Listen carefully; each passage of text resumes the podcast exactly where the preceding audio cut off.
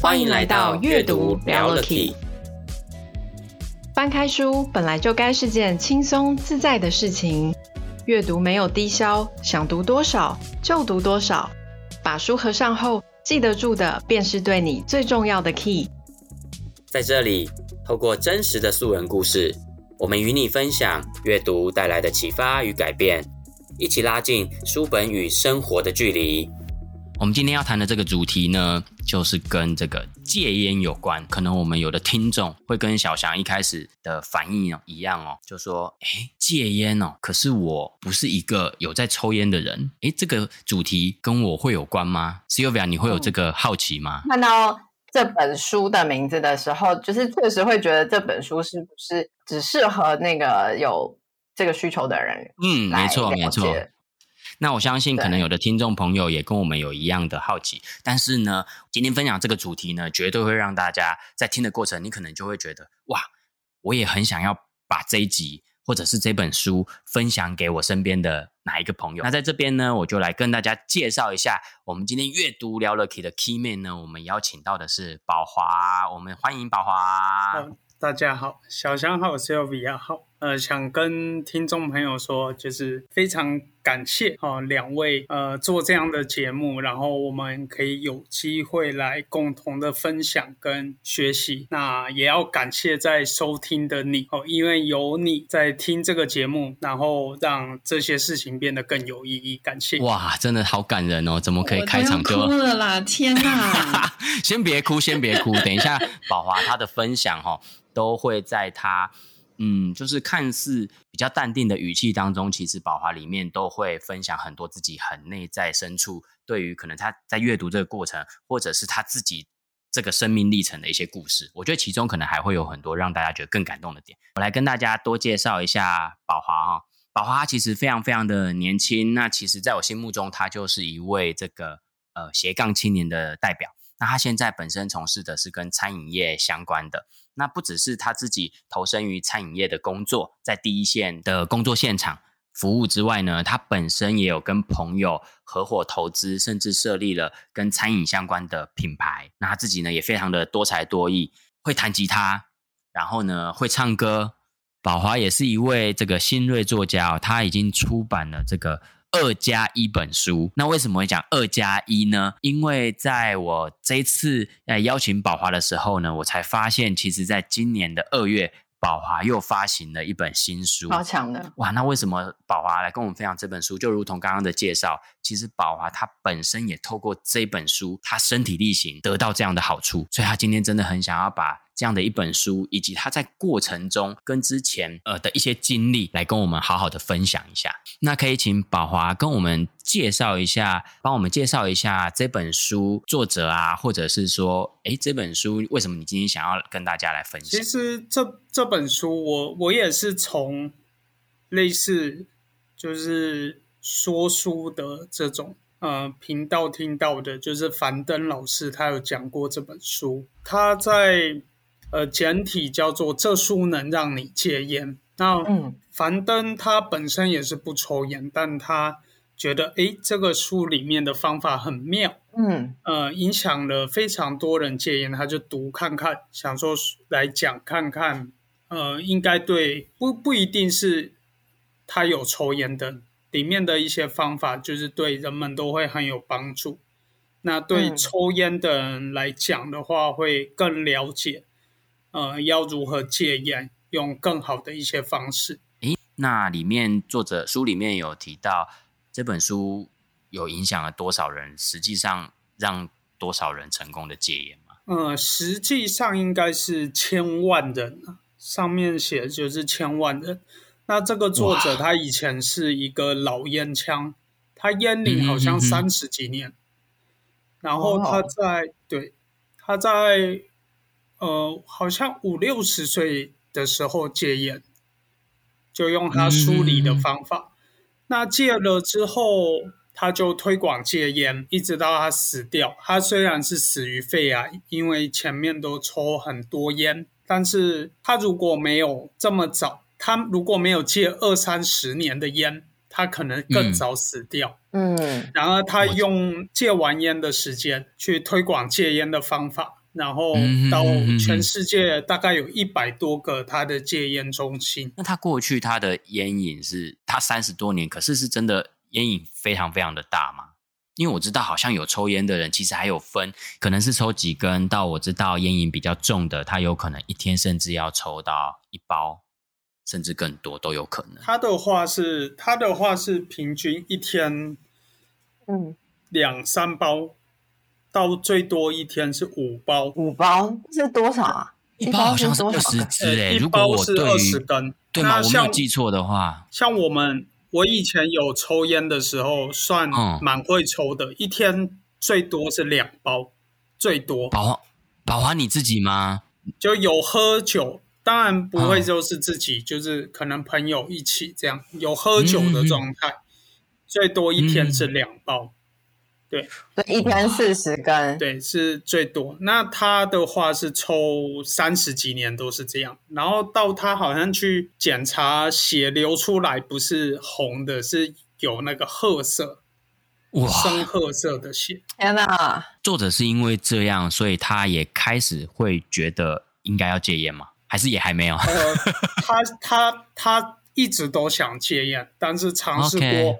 非常多的方法，到他最后一次，到他上一次戒烟戒了半年，但是，嗯，他那半年之后想说都戒了半年，但因为一些心情上的低落，又抽了烟。嗯、他那时候抽烟，他觉得他这辈子再也没办法戒烟了，因为他都已经六个月没抽，又抽回去。嗯嗯嗯嗯嗯，对，直到他最后发现了。轻松戒烟的方法啊！关于他这样的方法，他甚至你刚刚提到说他在全世界有超过一百多个用这个方法的这个戒烟中心嘛？那是不是有这个戒烟中心的部分？可不可以跟我们稍微介绍一下？那这个戒烟课程的话，它是一天的时间，大概六七个小时吧。一天六七个小时，这样就就够了。对，然后大部分的人，他他是有九成的人，大概上完那一天的课都会戒烟。哇，九九成的成功率，对，等于当天去，当天就戒烟了。那他标榜的就是那个无效退费，所以他是要收费的一个戒烟周期。哦、呃，这个课特别的地方，好，好像就它中间有休息的时间。是可以给你抽烟的，是抽烟的，对对对，抽烟的休息时间。啊，大部分的人上课，对对对，上课的途中有休息时间，是专门给你抽烟的。那大部分的人在那个时候还是会抽烟，直到课程结束之后就再也不抽烟，就是。九成的人是是有做到这样，那好神奇哦！就等于是几个小时前还在抽的，在休息时间抽，然后几个小时后就不抽了。呃，对，这是一个很瞬间的转变耶。而且他书名还会强调是轻松的哦，轻松戒烟法。嗯，我我印象中戒烟跟包含很多这种只要跟戒有关的，通常都一定不会是轻松的啊，都需要耗费非常强大的意志力才有办法做到的。他竟然敢强调轻松，哎，天哪！就是他书里有有写这本书，它奇妙就在于说，呃，它有很多的一些规则是需要去遵守的。嗯哼，那。轻松戒烟法的第一个规则就是保持吸烟的习惯。在看这本书的时候，太跌破眼镜了。为为什么会会会说要保持吸烟的习惯？可能我们很多人认为是说，呃，我们想要戒烟，那这本书里面就是要告诉我们烟有多可怕，然后叫我们不要抽烟之类的。因此，我们。如果本身还有抽烟的，我们可能就会翻开这本书的时候感到更恐惧，或是更有压力。所以，作者要你保持吸烟的习惯。呃，当然就是让你不要这么的有压力，让你可以更轻松。你可以边看这本书边抽烟，都是可以的。那对吸烟者来讲，就不会感觉到那么的压迫。这真的比较不会让人家有那种。一开始就会有潜在的抗拒心产生的那种压力的感觉。嗯，甚至你还会好奇，哎，他怎么会这样写？那再往下看会是会是什么样的？而而且会觉得他很有把握，对他的方法，不管是在戒烟中心里面的戒烟方法，还是还是说在书里面，他还要你边看边抽烟，他感觉非常有把握，可以就是把你把你呃，就是抽烟的这个习惯或者是这个念想给转化掉，他很有把握，哎，就是不管在书里面还是在他课程当中，感觉都感觉得到。嗯，我觉得他一整个就是。他让我想到四个字，就是很像人家说的那种逆向操作的感觉。就是我既然越叫你不抽，你就越会想要抽。那干脆我就让你尽管抽。我我觉得有时候就不是你不是走正正常的那种一般人会想到的逻辑，那这样子走走下去可能会更加的有效，是是有可能的。嗯尤其在这本书发挥的淋漓尽致。那宝华，我比较好奇的是说，你自己在读这本书的时候，你运用它，你成功的呃戒掉了烟瘾嘛？那你可以跟我们分享一下，你当你是什么时候接触到这本书的？然后你接触到这本书的时候，一开始当时的你跟烟之间的关系，那个或者说你的那个烟瘾的习惯，在遇到这本书之前，大概是什么样的状态？这样。呃，我本来抽了大概四四年多的烟，uh-huh. 那是从从十七岁抽到二十一岁，然后我戒烟大概也五年多，靠自己的方法戒的。然后我在知道这本书的时候，oh. 大概两三年前，所以那时候我已经把烟戒掉了。嗯，然后先用你有先用先用自己的方法成功戒烟过了。对，嗯嗯嗯，但是一直到。今年的二月，我又染上了烟瘾，嗯，就又在抽烟了。哦，对，当呃这次只抽了两个月，是真的有上瘾，嗯，会感觉想要抽的那一种。那这次抽两个月，原因很简单，因为是同样的课题，但是不同的自己去面对，然后又知道寻求正确的方法。就是找这本书来看哦。那我实际买这本书的时候，看的当天就直接把右染上的烟瘾就戒掉。真的这么神奇？对啊，完全也不用进他那个戒烟中心呢。你是自己靠这本书？呃，上一次的戒烟有很大的区别。上一次的戒烟其实花费了一些力气，转移很多的注意力，然后经过一段算是痛苦啊，人家都在抽烟，然后你要忍着不抽的的那一段，然后甚至我一直很害怕自己又染上烟瘾，在我戒烟五年的那段期间，其实还是会担心，就担心啊，如果我哪一天酒喝多了，什么又抽烟怎么办？那现在这些问题解决了，我觉得是正好是一个课题，让我完成我本来没有完成的一个功课。就其实我上一次的戒烟根本不叫真正的戒烟，只是五年没有抽烟，直到这一次我才认为算是真正的把它给戒掉。因为无所畏惧，然后也感觉更。自由跟快乐。哇，那这个言下之意有点像是你现在感觉到的这个方法，你相对于上次自己的戒烟的方法，你会也对自己更有信心，应该它是可以更长远的不碰烟的一种方法。我听起来你那个信心度是不太一样的。呃、对，没错。而且你刚刚还提到一个很特别的关键字，你现在感受到的是非常的自由，无所畏惧。哎、嗯，以前会怕抽烟，就是还是会怕。怕再上瘾，oh. 怕会再上瘾。那现在的感觉比较不像，而是因为没有抽烟，我更好，嗯，而不是一个是出于恐惧拒绝烟，对，一个是出于哎，我我这样子做更加的快乐，我不需要选择抽烟，不太一样。哦，一个就是之前的方法可能是都是用忍的方式，就忍住。想要抽的念头，然后也会害怕，就是什么事情触发了这个念头，让你想要再度抽烟或者是上瘾，但是现在的你是觉得你是可以选择不要抽烟的，然后因为嗯，这样是比较好。嗯，言下之意是，以前的你会选择抽烟，是因为你会认为从抽烟这个过程中是原本认为可以的，这个过程是让你快乐的，可是后来你发现其实不需要，或者是根本它并不会让你真的快乐。所以，呃，从前从前会以为是快乐的，但但实际上不是嘛？那这也是这本书很重要的一点。嗯、呃，我们以前吸烟的时候，误以为吸烟的感受是快乐的，那实际上并非如此。哦，那这本书里就有提到，我看我看身边抽烟的人，我都会觉得他们在抽烟的时候，感觉是一种很好像很放松、很舒压，对，很放松的感觉。所以其实不是吗？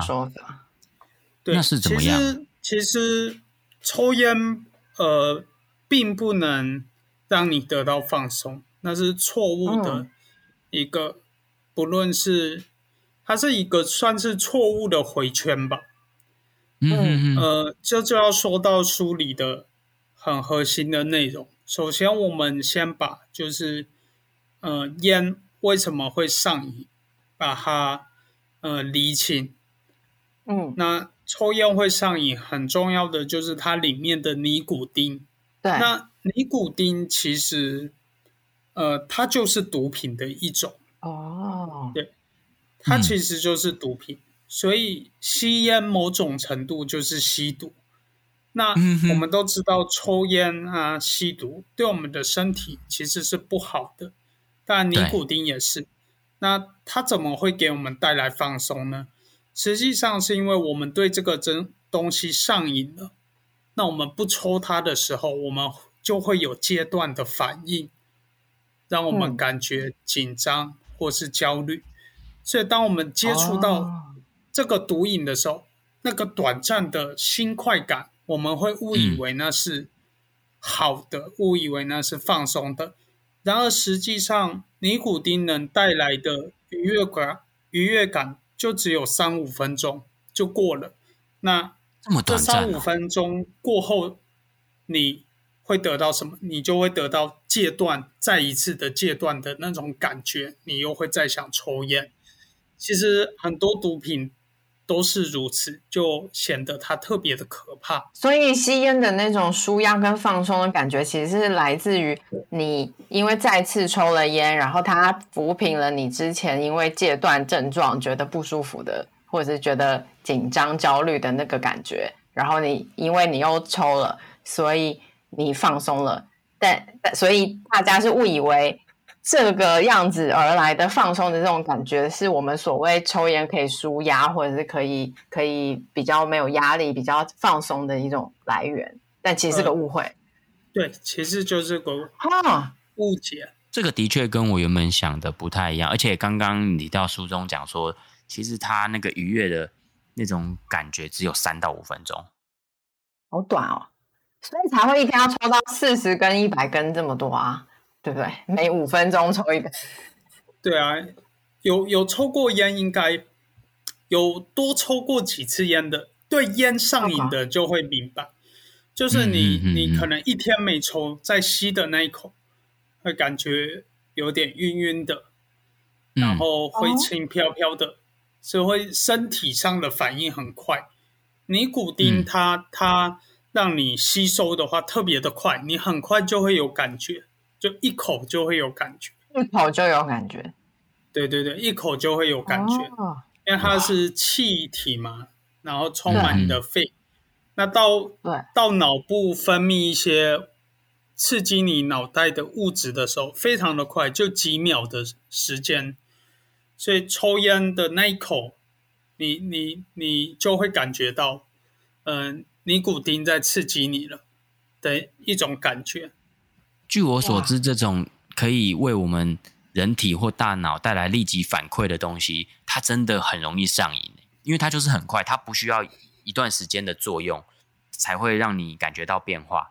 所以这种很立即可以有反馈，感觉到不一样的，它真的就会很容易上瘾。嗯，的确是这样。嗯嗯嗯。所以是不是也因为这样，呃，其实人们对于要会抽烟这件事，也变得就是可以很快的就上手，是这样吗？书里面呢，跟我们实际上碰到的情况并非如此。嗯、呃，应该说是这样，嗯、但也不是。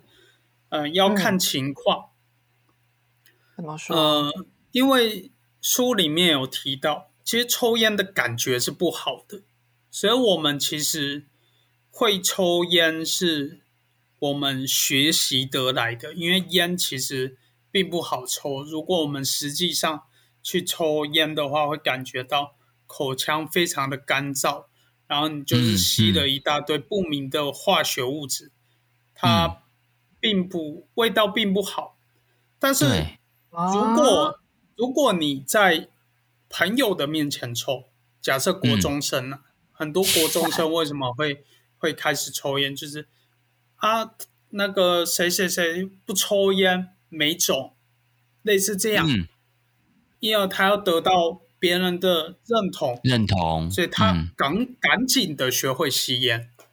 哦，所以你说那个抽烟其实是不好的感觉，是指说他真的烟吸进嘴巴里面的那个生理的感受，其实是包含味觉各方面，其实它不是舒服的。是这样吗？对，是是非常不好的。如果你实际上有体会体会过的话，嗯、对，像像像吃到不好吃的东西的那种感觉吗？对，所以大部分的人第一次抽烟都是可能会被呛到或是什么样。呃，我我前几天遇到一个朋友，呃、嗯，他这辈子只抽过一次烟，在他国小二三年级的时候。哦、好小哦，然后他就是捡他爸爸的那个烟蒂的没抽完的，没抽完，拿起来吸了一口，然后他就再也不碰烟了。但我觉得就是因为他这么小，然后碰到那个不好的感觉，对，然后就从此对他印象不好，所以他以后也不会想碰了，这样是吗？对，但他他这呃他他他很喜欢吃甜食。他他很喜欢吃甜食，所以从小就吃饼干啊，什么冰淇淋什么的，从小就很喜欢。所以如果那个吸烟的感觉是好的，他应该抽到现在的。对，他是很容易对对于他感觉到快乐的感官体验，很容易呃再次上瘾的一个人。哇，你这个朋友的例子刚好可以说明说，你看哦，小朋友他对于味觉其实他会很直接，然后就像你讲的，如果是感觉味觉是好的，其实他应该照理说他就会很快的上瘾，就会变成他的习惯了。可是，所以这个例子很明显的就讲说，以抽烟这件事吸进来来说，其实根本就是不好的感受，所以他一发反而是以后从此不会想要碰烟。可是像甜食这种好的，他就会习惯，就会想要吃甜食。对对对，环境也很重要，因为像宝华刚刚说，就是在如果是国中生在同学面前，就算他。嗯再难闻，你看有一个人好像就是你的朋友，好像都抽的很习惯，都抽的很帅，你也不敢，你也不敢说，就是哦，这个很恶心，我不要，你就会觉得，你就会硬逼自己，我要跟他们一样，然后就硬生生去学习习惯抽烟的味道跟感觉。因为青少年的男生就是这样，刚刚宝华说的啊，你只要被人家呛一句说，哦，你是没种哦，天哪，这句话。真的就完全刺激我们了，我觉得这个比尼古丁的刺激还要快，马上听到一入耳，整个就就牙开，就是怎么可以被说每种，对不对？一定再难闻的，我都要。赶快习惯它，都要马上能够像人家一样吞云吐雾的那种感觉，对不对？而且我觉得像影视、电视上面，其实都有这种形象，什么英很很很厉害的，不管是警察、好人、坏人，然后有地位的、没有地位的人，然后耍帅的人，他就是他们都抽烟，然后你就会觉得好像这是一个很有魅力的行为，然后小朋友、啊年轻人就开始效仿这件事情。对啊，因为不是以前都还有那一句。呃，有一阵子那一句流行语叫做“哥抽的不是烟，是寂寞”之类的这种句型，不是都会出来吗？然后某个程度也在美化这件事情，搞得很文艺那种。对对对对哦，所以因为这样的一种可能，呃，社会风气，或者是说，当你身边的同才也都是持这种态度的时候，真的很容易你就会染上这样的抽烟的习惯。即便书中有告诉你。告诉我们真相是，其实抽烟的口感是完全是不好的。这也是逼自己学会的。而且我觉得这本书写这个真的完全突破我对抽烟这件事情的想象。哎，我一直以为有烟瘾的人，这个过程是很很简单的就上手。哎，那书中还有提到其他关于这种抽烟的真相比较让你印象深刻的嘛？因为我觉得这一点就很突破，我相信也让很多听众很颠覆印象的。呃，其实最主要的就是第一点就是呃尼古丁的上瘾，第二点就是。这种社会的一些洗脑吧，嗯啊，社会的洗脑对于人们抽烟的一些想象，呃，抽烟的比例其实也没有下，也没有下降。虽然说有这样的戒烟法，呃、这是一一个啦。那另外一个就是，呃，你看，如果你们有买过烟，烟上面都会印一些照片。很惊悚的照片。那为什么会这样？其实我觉得某种程度是我们的很多地方都有来自关于抽烟好像很好的一些讯息，像烟呐、啊嗯，它其实是不能做广告的哦。不能做？所以你是指电视广告吗？对对对，或是说在网络上也不能广告啊。哎，这我真的没有特别注意到。可是你这样一讲，我好像真的没有在电视上，我我看过酒的广告，酒的，对，可是好像真的没有看过烟的广告。哎，对对，烟烟其实是不能打广告的。呃，要怎么说服人们抽烟？他们是植入在，譬如说电影里面，对吗？对吗？电影里面。有很多抽烟的，抽烟的一些环节，真的有很多，嗯，呃，可能烟商去赞助他们，嗯，那些那些，对，因为其实少了抽烟的环节，对许多电影来讲没什么，但 他就是会放进去，它不影响剧情啊，对啊。对啊对，就是会把它放进去，所以我怎么觉得烟好像烟好像变成某一种文化的感觉了，所以看到那个画面那个环节，好像就可以代表某些事情，所以才要用这个画用这个剧情的感觉把它放进去。对，但抽烟其实是一种，就是反，就是有点是。好像是叫反社会的一种现象。嗯哼，为为什么这么说？是因为公公共场所这些地方，它都是禁止呃人们抽烟的。对，然后抽烟的人却越来越多。那他们也知道抽烟不好，但他们在这些地方怎么办？就变成是偷偷的抽烟。嗯哼，就就有点跟呃大众的思想不一样。我不认为说。呃，这个地方不吸烟，这个地方是好地方，不不会，然后是觉得说，哦，这个地方不能吸烟，我要偷偷的抽烟，就好像我都得偷偷的来。就是你越禁止，他越想要在那个地方。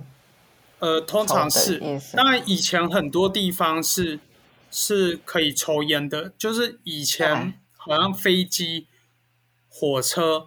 很多的饭店里面都是可以直接抽烟的，嗯，但是现在的话，呃，逐渐的没有这样子，但但人们他还是会找到他他要抽烟的一些地方，变成是偷偷的来啊，这样子做。会不会是一些禁烟的标志，反而提醒了他们说抽烟这件事情？其实我自己的感受应该是会。就是特别，我们还会想在一些不能抽烟的地方寻求刺激，呃，在某些地方抽烟，嗯，就其实跟大大部分人想法不太像。但是更早以前呢，可能一百一百年前左右，那时候抽烟比较像是一些有钱的象征，对。对对对，有钱的象征。那有些人抽烟斗啊，有些人抽鼻烟。那时候还并没有那么多，嗯、就到处都可以吸烟，它代表一种身份地位。嗯、但是现在也没有这些象征了嘛，因为我们都知道抽烟不好，嗯、也不会说哦，抽烟的人特别有钱，或是抽烟的人就一定，呃，会写诗，会写歌，呃，也没有，反而不抽烟更好。但，呃，有有烟瘾的人还是会选择偷偷的抽，并且找到一些理由去抽。所以这本书应该会提到，有提到很多就是关于吸关于吸烟的真相，因为你刚刚提到的都是。其实跟我们原本想象的不太一样，然后让你很多你原本以为他抽了烟会美好的地方幻灭掉了。所以当你幻灭掉了，你知道了真相的时候，你似乎更能够去把这件事情放下的那种感觉。诶，对，我那时候就是看到一半的时候，想要说保持吸烟，就想说再来一根。那烟都已经放在嘴巴上面，要要点了，就突然觉得找不到理由抽了，失去了做这件事的理由跟动力。我不知道我为什么要抽，就把烟放回去。这我觉得这辈子再也不会有这样子的感受了，因为以前都是放在嗯嘴嘴上要点的时候，犹豫要抽吗？不抽吗？最后就抽了。但是，嗯嗯嗯，就是最近一次戒烟的那最后一根，我就觉得好特别的感觉，就是完全失去力量去做这件事情，哇，然后就就不做了，就这样。那你记得，就是让你失去了这个抽烟的理由，你是逐步的去了解到，还是说你是在读到哪一个什么章节特定的地方，然后让你瞬间失去了？就是想要抽烟的这种念头，呃，事实上就是逐步的，嗯哼哼，逐步逐步的，就是看到大概一半的时候，就是里面讲的，也是这本书最重要的。很多人以为戒烟是痛苦的，但实际上戒烟的戒烟会更加的自由。我讲心境上的一种感受，对。心境上的感受，然后里头讲到戒烟并不痛苦，那我们可能以前认为戒烟就是痛苦的，对。然而生理上会不会有痛苦？其实尼古丁的会带来的痛苦，戒断的痛苦是非常的短的，顶多二十天左右。但是这二十天戒断症并不会。很严重，并不会像海洛因，呃，这种毒品让你完全没有办法做事。其实我们人一忙，常常可能，哎，半天一天都没有抽到一根烟呢。嗯嗯嗯嗯嗯，常常忙下来就也不会，所以他戒断症特别轻微，大概也就二十几天就可以。完全的把它戒掉。印象中戒烟是很痛苦的，那你要忍这个忍那个的这种痛苦是从哪里来的？是从心里来的吗？如果不是从身体来的话，嗯，心理心理因素我觉得是很大的一点。嗯，对，因为不知道自己可不可以，哦，就或是说我们会想找找一些替代的方法。就我不抽烟，我感觉失去了什么的那一个感受。嗯嗯，对，我好像，嗯、呃，如果我不抽烟，我好像失去了什么的那一种感觉。就是觉得戒烟是一个好像象征着你必须要放弃掉很多东西的感觉。对对对，似乎我要放弃了什么。嗯，对，我觉得最重要的就是这一点。实际上，戒烟并不是要你放弃什么。反而你会得到更多的呃自由快乐。其实我相信，其实我我很相信，就是每个在抽烟的他都想戒烟。嗯啊，为什么呢？因为嗯，就我以自身的经验，我自己抽烟的时候，其实我想戒烟，然后我身边的朋友其实都想戒烟，有抽烟的。嗯，在我跟他们谈论戒烟或这本书的时候，他们都有产生好奇，问我怎么戒的，怎么戒的。嗯，所以这代表说，他们其实心里也是想把烟戒掉的。嗯哼，那只是有有了一些阻碍，对，需要去克服。哇，我们以为一些有烟瘾的，哦、甚至一些人家俗称的老烟枪，我们都会以为他们乐在其中。哎，其实他们都还是会想要戒烟，对。对，其实呃，嗯、每一个抽烟的人都想戒烟。其实跟某种程度，所有人都想变得更好是一样的。所所有人，他如果可以变得更好，他当然想要更好啊，就是他想要更健康。嗯更富有，过得更和谐快乐，这其实每个人都想要，真的不会有人 say no。但是他们会，他们如果没有去做运动，那肯定是有有被一些阻碍嘛。我想要更健康，嗯、我我想要身身体更强壮，但是我没有去运动，也没有控制饮食，其实某种程度就是有一些阻碍，呃，阻拦我们，但我们并非。不想变得更好，我们心里是想，嗯、只是有困难阻碍在我们面前。那今天这一本书里面的这个方法，有点像是说，帮你把这些你原本可能视为你会跨不过的阻碍，它其实是一句寄语吧。其实它本来无一物，何处惹尘埃？其实你本来就不需要抽了烟的，你以为会有的这些美好，其实它根本就没有。然后它让你知道，其实你本来少掉的这些就是更自由的。然后，所以再把你拉回来一个，其实你真的你的生活中是完全不需要不需要它这件事情的。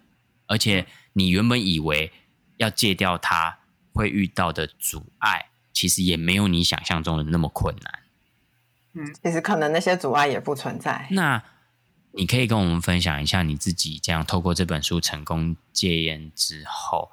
你对于你遇到身边这些有在抽烟的朋友，你有没有什么想法上的改变，或者是你都会跟他们推荐这本书吗？我就是仅用自己亲身的体验去跟人家聊聊这本书，我不会硬呃跟人家说，就比较硬硬的那种方式，好像我要销售一样，嗯，销就是。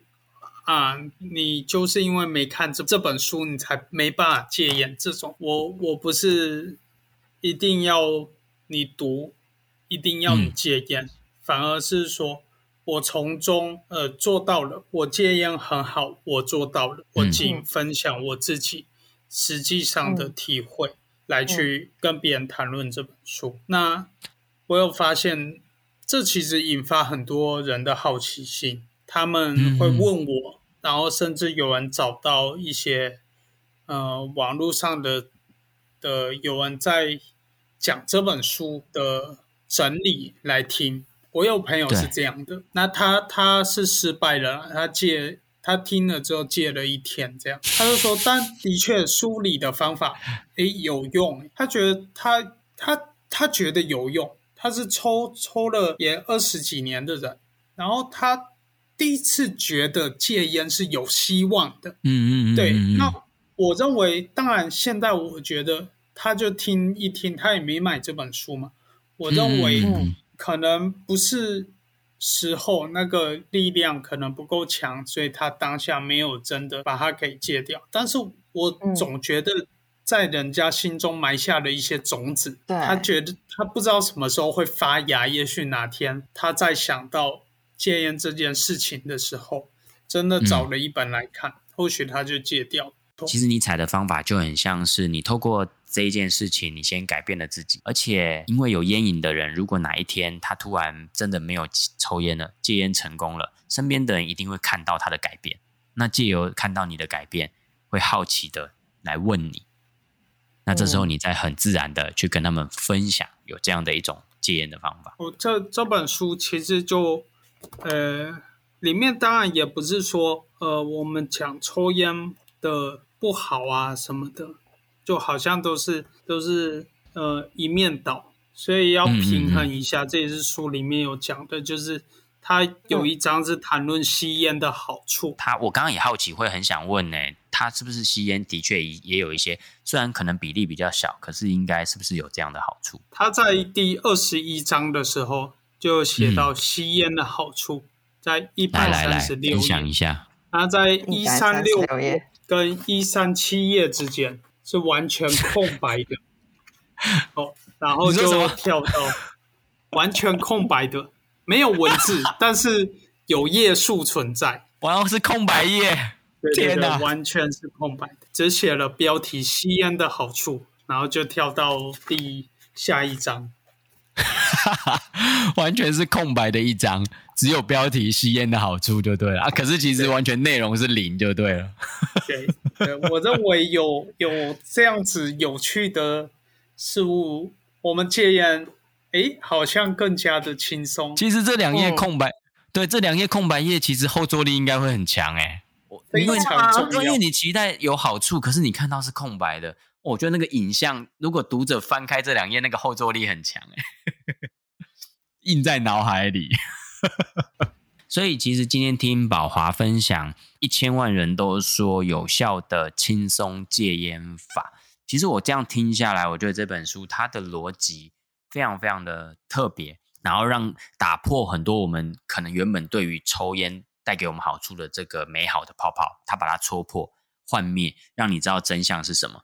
进而你就可以回到一个，哎，对啊，那为什么我需要维持这样的一个抽烟这个动作？其实根本是没有必要、没有动力的。哇，那其实我觉得这个逻辑，我今天这样听下来，我发现它真的不只是可以用在戒烟这件事。哎，或许今天我把它用在有的人如果有心想要做一个戒酒，哦，对酒精上瘾，想要戒酒，或者戒掉其他不好的习惯这件事情上的话。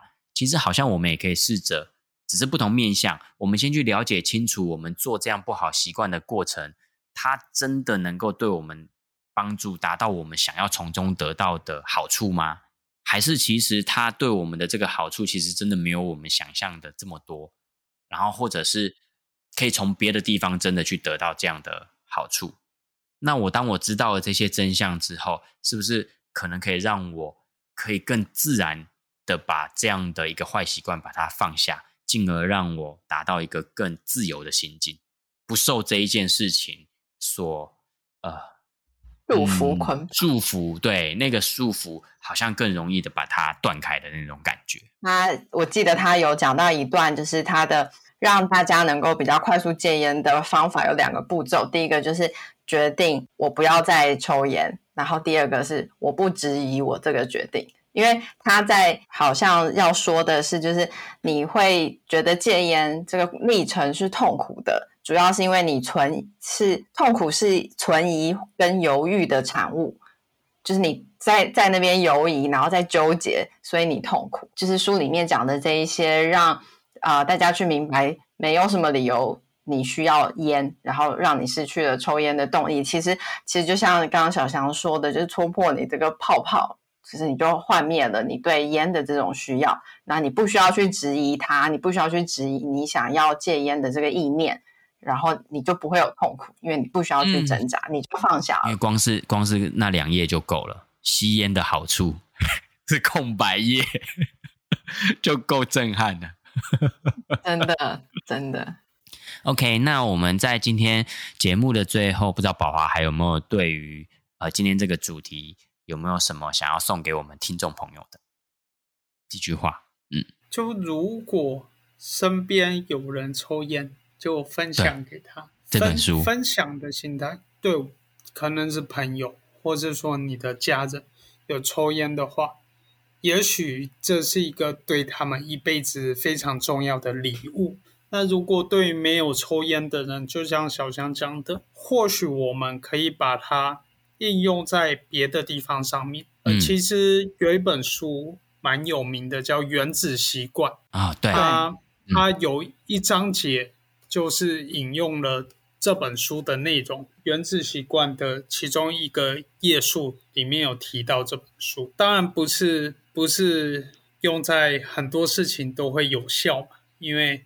要看它的本质是什么。嗯，对，烟跟酒就是不一样的东西，但是或许我们可以试看看，用在各种不同自己想要改变的呃事情上面。以后大家也可以，例如说你自己觉得你自己分享这本，听众朋友觉得很想分享给身边的亲朋好友。那你觉得自己讲介绍这本书不够清楚，很简单，你就直接把这一集宝华的分享呢转分享给你的朋友，或许就会比我们自己分享来的更轻松一点，有借力使力的感觉。好，那我们再次的呢感谢宝华今天来担任我们这一集阅读聊了 Key 的 Key Man。